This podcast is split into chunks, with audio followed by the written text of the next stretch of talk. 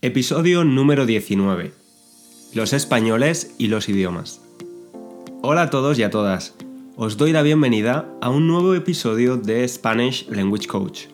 Este podcast está especialmente recomendado para estudiantes de español de nivel intermedio.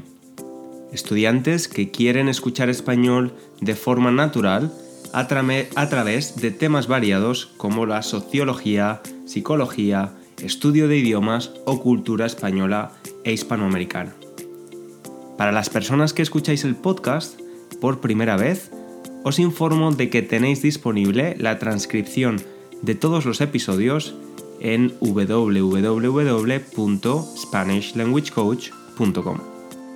Hoy es un episodio especial porque además de que no estoy usando un guion, no escrito previamente, el episodio, sino que voy a improvisar. Hoy no estoy solo, hay alguien conmigo, mi gran amiga Inma. ¿Cómo estás, Inma? Hola, César, muy bien. Gracias por invitarme a participar en tu podcast. Nada, eh, gracias a ti por querer participar, porque sé que el micrófono a veces impone, ¿no? Sí, da respeto. Sí. Algo nos impone, decimos que algo nos impone cuando nos da, cuando nos pone nerviosos. Hablar parece, parece algo muy sencillo, pero cuando tienes que hablar delante de un micrófono y además hablar de una forma más pausada, porque le he dicho a Inma que hable de una forma un poco más pausada. Ella normalmente habla bastante rápido, ¿no? Eh, sí, me cuesta un poquito hablar a esta velocidad pero entiendo que es más fácil em, para que vosotros lo podáis comprender. Exacto. Entonces, eh, el tema de hoy, y, una de las razones por las que Inma participa en el podcast, es porque hoy vamos a hablar de cómo los españoles, la relación de los españoles con los idiomas. Del inglés específicamente, porque es el idioma más estudiado en España, pero de los idiomas en general. Somos buenos los españoles con los idiomas, se nos dan bien los idiomas, tenemos talento para los idiomas, nos gustan los idiomas. Bueno, pues vamos a hablar un poco de este tema.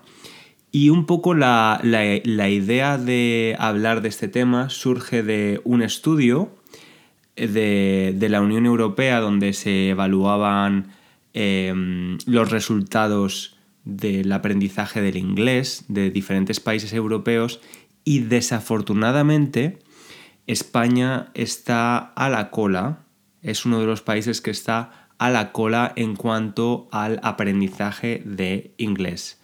¿Qué es estar a la cola, Emma? ¿Cómo, cómo describirías estar a la cola de algo? A ver, la expresión estar a la cola de algo o en algo en España la utilizamos para decir em, que no somos especialmente buenos en un tema que estamos en las posiciones inferiores. Exacto, entonces, estar a la cola de algo, bueno, la cola eh, literalmente... El final. Es el, final de algo. tiene dos significados cola. Hablamos de la cola de un animal, ¿no? Es como la extensión de la columna vertebral. Entonces, estar a la cola de algo básicamente es estar en los últimos puestos, en las últimas posiciones de una clasificación. En este caso... Un ranking. En un ranking. España está a la cola, es decir, ocupa los últimos puestos, las últimas posiciones de países que eh, aprenden inglés con un nivel aceptable. Estar en una cola es algo diferente. Cuando vamos al supermercado, por ejemplo, ¿no? Nos ponemos en cola o estamos en la cola esperando a nuestro turno para pagar. Entonces podemos hacer una cola, podemos estar en una cola y podemos estar a la cola de algo. En este caso España está a la cola de, eh, El aprendizaje del aprendizaje de inglés. Quiero... Yo, obviamente tuve la suerte de, de poder venir de Erasmus hacer un programa de intercambio en Londres hace algunos años y vivo aquí desde hace tiempo y por tanto he podido mejorar mi inglés. Pero Inma nos va a contar un poco su historia con el inglés. Vamos a hablar un poco de nuestra experiencia con el inglés durante, durante nuestra educación primaria, secundaria, el bachillerato, que el bachillerato es el, los dos cursos anteriores al acceso a la universidad. Y, y, un poco mm, hablar de por qué creemos y también las evidencias que ofrece el estudio, cuáles son los motivos de, eh, de que España esté a la cola en el aprendizaje del inglés, en este caso. Entonces, Inma, te pregunto, eh, tú no has vivido en un país de, de habla inglesa nunca. ¿Cuál es, tu, ¿Cuál es tu situación actual con el inglés? O sea, tú eres una persona, hemos estudiado juntos en la universidad, eres una persona con un alto nivel de, de, cualificación, de formación. Háblame de tu experiencia con los idiomas o con el, inglés específicamente. Pues realmente inglés he estudiado durante toda mi vida porque mm, durante nuestra educación primaria, secundaria, eh, teníamos la asignatura inglés de forma obligatoria. Pero... ¿En total cuántos años? Desde primero de primaria, que son cinco años. Hasta segundo de bachiller, probablemente son unos 12, 13 años. Sí, esto es muy interesante porque yo como profesor de español, si alguien me dice que ha estudiado 13 años un idioma. un idioma y que no lo habla con fluidez, pensaría, algo ha pasado para que... También es cierto que, creo que el, estudio, tanto en el colegio como en el instituto, perdón, más despacio. Em, Le estoy pidiendo a Emma que reduzca el nivel porque se acelera. vale. Em, es, son muy pocas. Son muy pocas horas. O sea, dos horas lectivas, dos horas de clase a la semana.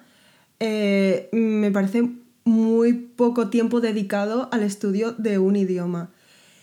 Y aparte, recuerdo de aquellos años que mm, no, mm, no estudiábamos inglés de una forma ni atractiva ni, proactiva.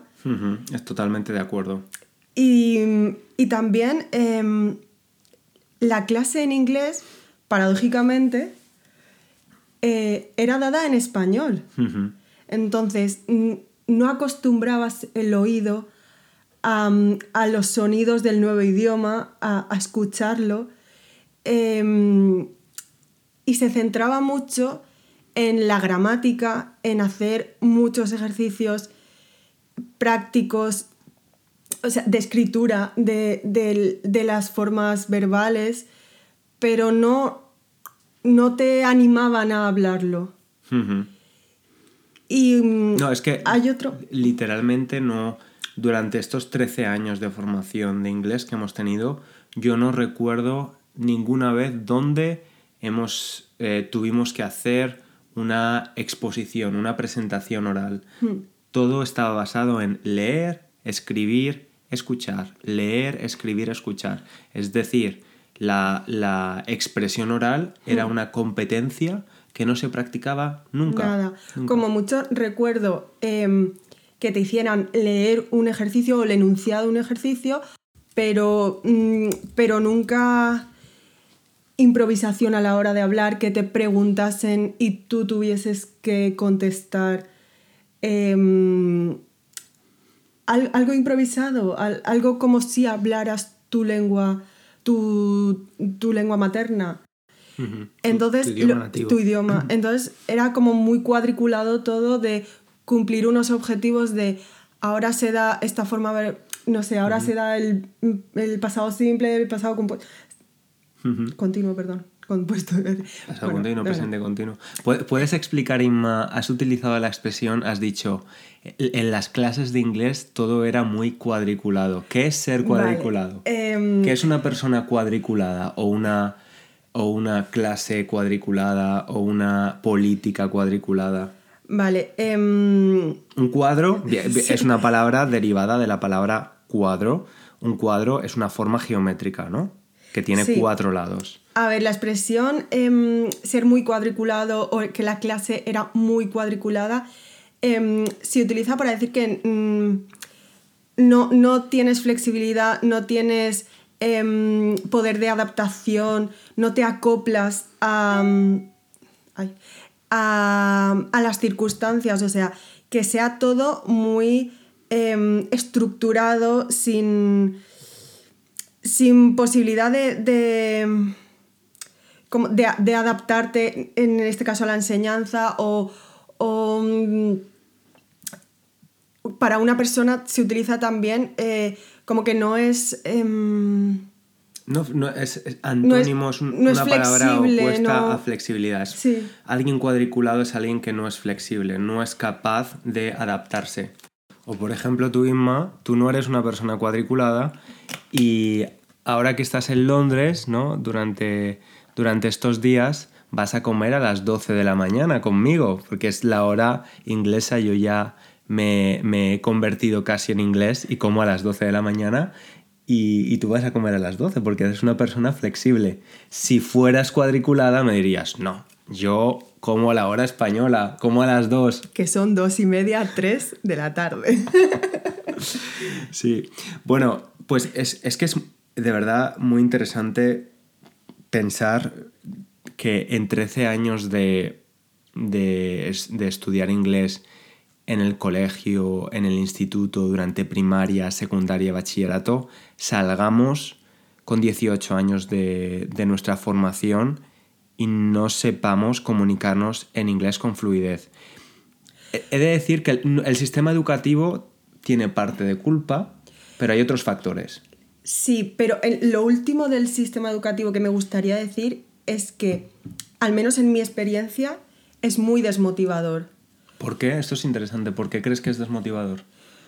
Porque mm, yo al menos, yo tengo la creencia sobre mí misma de que se me da mal el idioma porque no he conseguido dominarlo después de estar los años que decimos estudiándolo.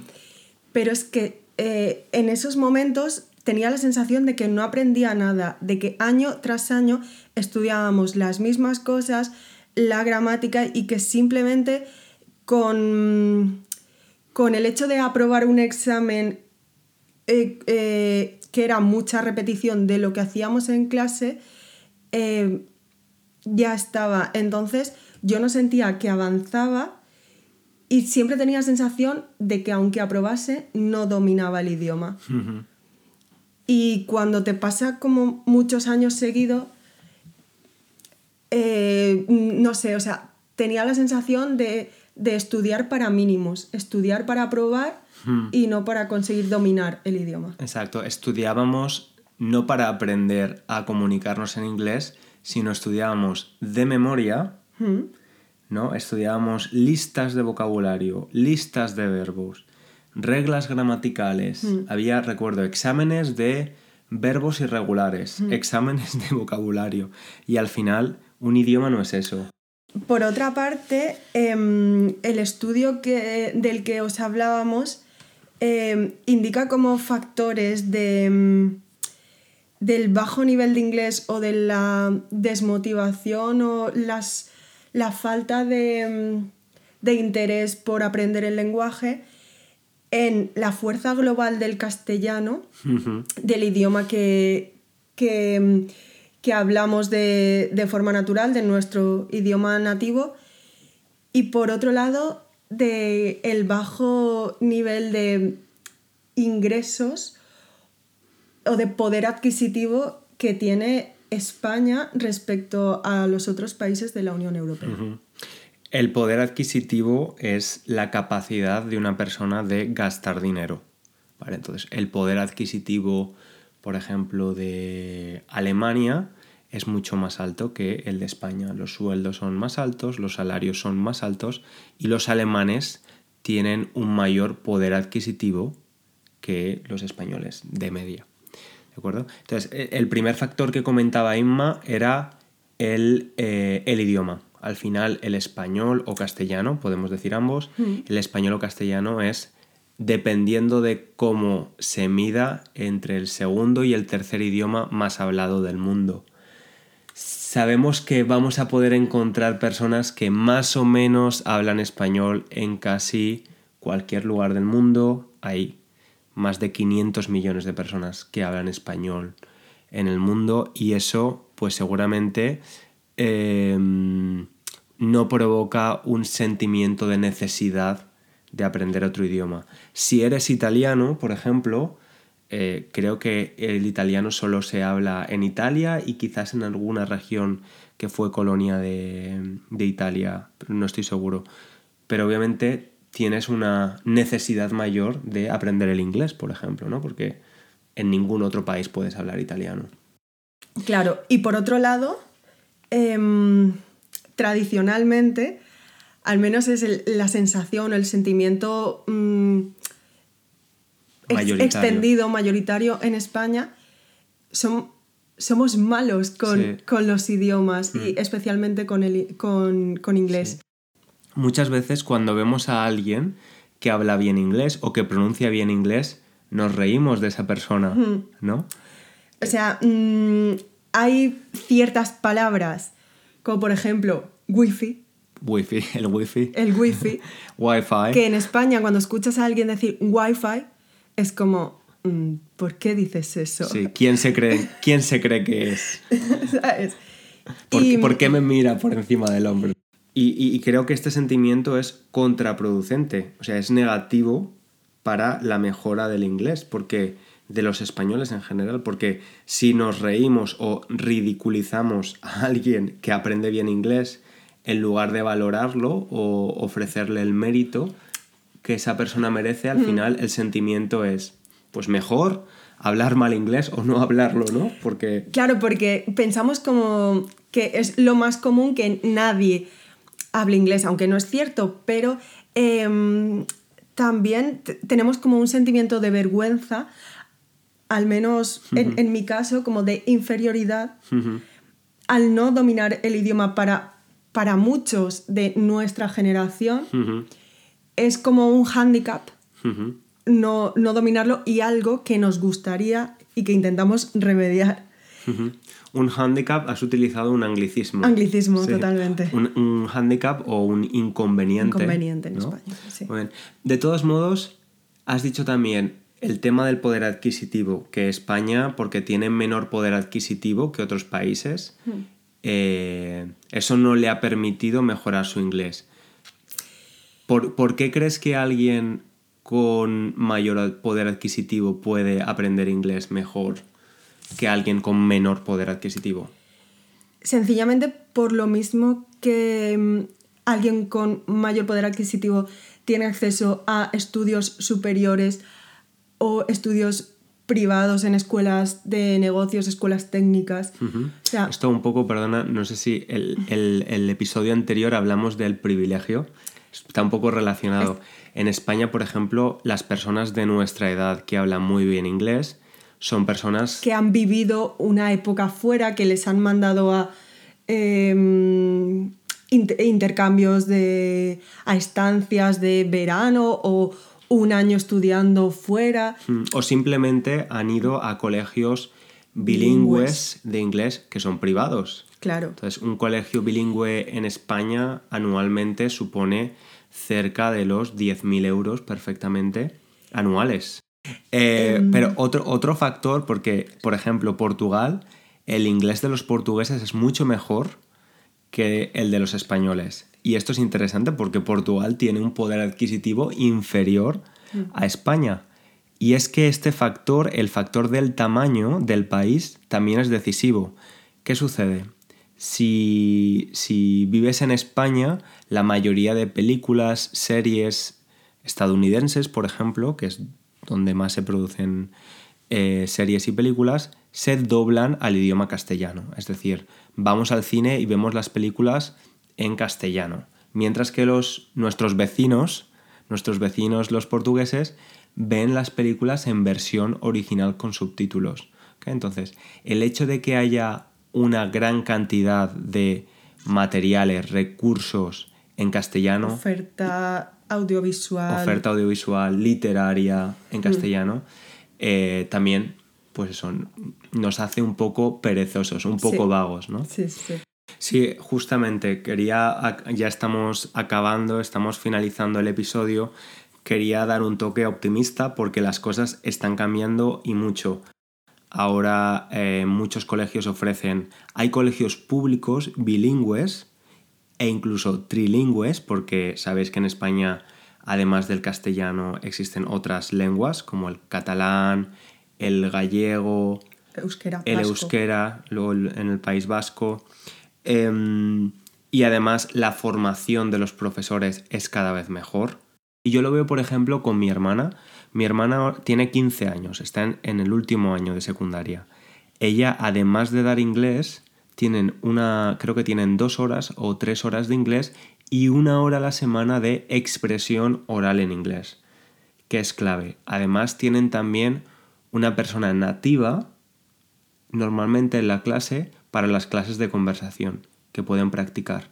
Entonces, desde luego, todos esos inconvenientes o hándicaps que nosotros teníamos cuando estudiábamos inglés se están solventando, se están solucionando poco a poco y yo creo que dentro de unos años, El resultado se Sí. verá con los años. claro, las nuevas generaciones, de, de hecho ya el inglés está mucho más presente, en, se usan muchos más anglicismos cada vez en el español, ¿no? Al- en el episodio anterior explicaba que decimos ahora spoiler en español, Pero también gracias a la influencia de las redes sociales, de, De la globalización de en series general. y películas Mm. eh, de habla inglesa, sí, de- mm, del mundo más globalizado.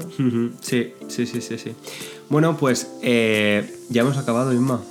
¿Qué te ha parecido la experiencia? Encantada de, de poder participar, de mm, ayudar en, en lo posible, Claro, seguro. escuchando otra persona nativa eh, improvisar Exacto, exacto, y una, una conversación eh, normal, coloquial, exacto. Como... intentando explicar nuestra experiencia como, como estudiantes de inglés desde otra lengua. Perfecto, pues muchísimas gracias. A Y a vosotros también agradeceros que hayáis escuchado este episodio. Espero que hayáis aprendido mucho y recordad que podéis leer la transcripción. Este episodio seguramente será un poco más complicado que los episodios anteriores. Os recomiendo escucharlo un par de veces, dos veces al menos, y también eh, usar la transcripción como, como herramienta para poder seguir la conversación. Os recuerdo también que si queréis apoyar el podcast es muy importante que os suscribáis, eh, le deis al clic al botón de suscribirse en vuestra plataforma de podcast y si queréis podéis dejar también un comentario en iTunes si estáis escuchando el podcast desde iTunes. Muchísimas gracias y hasta la semana que viene. Un abrazo grande. Un saludo.